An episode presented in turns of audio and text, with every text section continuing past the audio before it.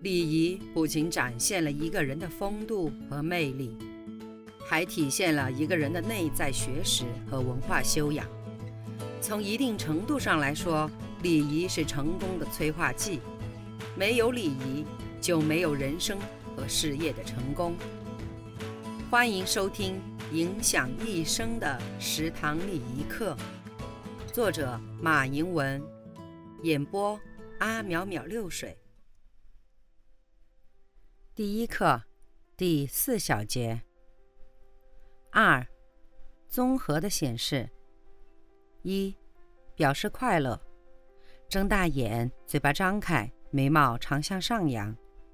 二，表示兴奋，睁大眼，眉毛上扬，嘴角微微上翘。三，表示兴趣，嘴角向上，眉毛上扬，眼睛轻轻一瞥。四，表示严肃，嘴角抿紧下拉，眉毛拉平，注视额头。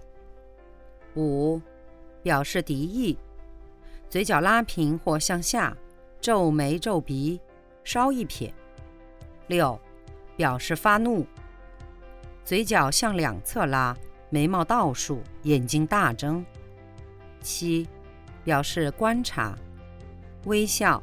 眉毛拉平，平视或视角向下。八，表示无所谓。平视，眉毛展平，整体面容平和。面部表情是指人们的面部所显示出的综合表情，它对眼睛和笑容发挥辅助作用，同时也可以自成一体，表现自己独特的含义。一般情况下，通过面容所显示的表情。既有面部的部位局部显示，也有它们的彼此合作、综合显示的特征。五，把自己当成一道风景。一，良好的行姿。一，男性走姿。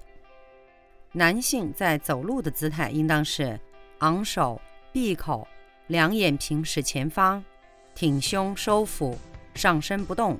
两肩不摇，两臂在身体的两侧自然的摆动，两腿有节奏的交替向前迈进，步态稳健有力，显示出男性的刚强、雄健、英武、豪迈的阳刚之美。二，女性走姿，女性走路的姿态应当是头部端正，不宜抬得过高，两眼直视前方，上身自然挺直收腹。两手前后摆动，幅度要小，以含蓄为美。两腿并拢，碎步前行，走成直线。步态要自如、均匀、轻盈，显示女性的庄重文雅的阴柔之美。三、基本规范。无论男女，走路都应该注视前方，不要左顾右盼，不要回头张望。走路时脚步要干净利索。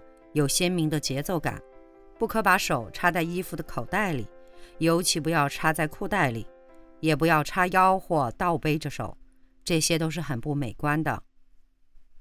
几个人一起走路，应该使自己的步伐与他人的步伐协调一致，既不要走得过快，一个人遥遥领先，也不要走得过慢，孤单单的落在后面，显得与众人格格不入。与上司同行。原则上应该在上司的左边或后面走。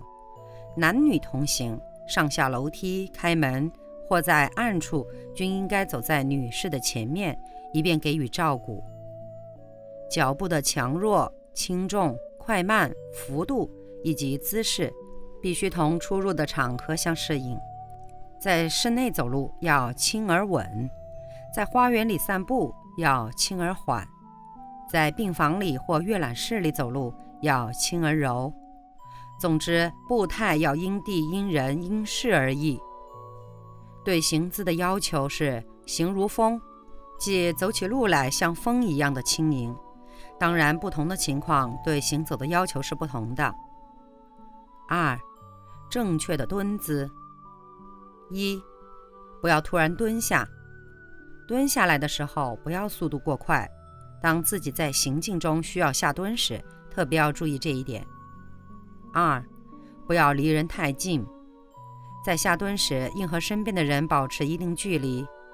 和他人同时蹲下时，更不能忽略双方的距离，以防彼此迎头相撞或发生其他的误会。三，不要方位失当，在他人的身边下蹲时，最好是和他人侧身相向，正面面对他人或者背部面对他人下蹲，通常都是不礼貌的。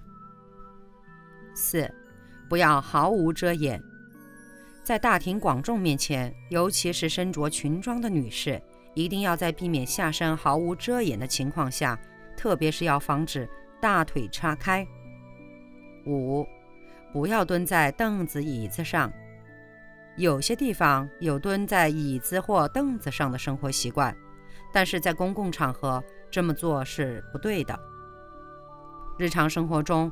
蹲下捡东西或者系鞋带时，一定要注意自己的姿态，尽量迅速、美观、大方，应保持大方端庄的蹲姿。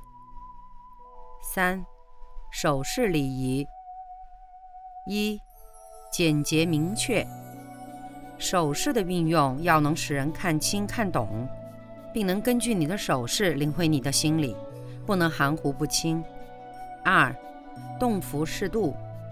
运动轨迹柔和协调。一般来说，手势的活动范围大体有三个区域：上区，也就是肩部以上，表达出一种理想、希冀等积极肯定的思想；中区，就是肩部至腰部，多表示叙事和说明等比较平静的思想；下区，腰部以下地区，通常表示否定、消极的思想。手势的动幅过大或过多，会使人觉得浮躁张扬；过小又会显得暧昧不堪。手势太生硬，会使人敬而远之。三、自然得体。手势要与语言表达相一致，要符合对象、场合的需要，不能刻意模仿别人的手势，以妨碍自己的思想感情的表达。四、和谐统一。手势要与整个面部表情和谐一致，下意识的动作要坚决避免。同时应注意，在不同的国家、不同民族，手势的意义也各不相同。五、注意区域性差异。不同国家、不同地区、不同民族，由于文化习俗的不同，手势的含义也有很多差别，甚至同一手势表达的含义也不相同。所以，只有了解手势表达的含义，才不至于无事生非。当然，人体是一个有机整体，各个部位是互相配合、互相协调的，同时也是变化多端的。手势应该在实践中综合掌握、灵活运用。手是传情达意的工具，它集形象、情意、指示等多种表达功能为一体。是日常交际中使用频繁的体姿语，不同的手势表达不同的含义。如果能够恰当的运用手势，表情达意，会为交际形象增辉。本小节结束。如果您也喜欢阿淼淼六水的声音，那么请您点击订阅，下集更精彩哦。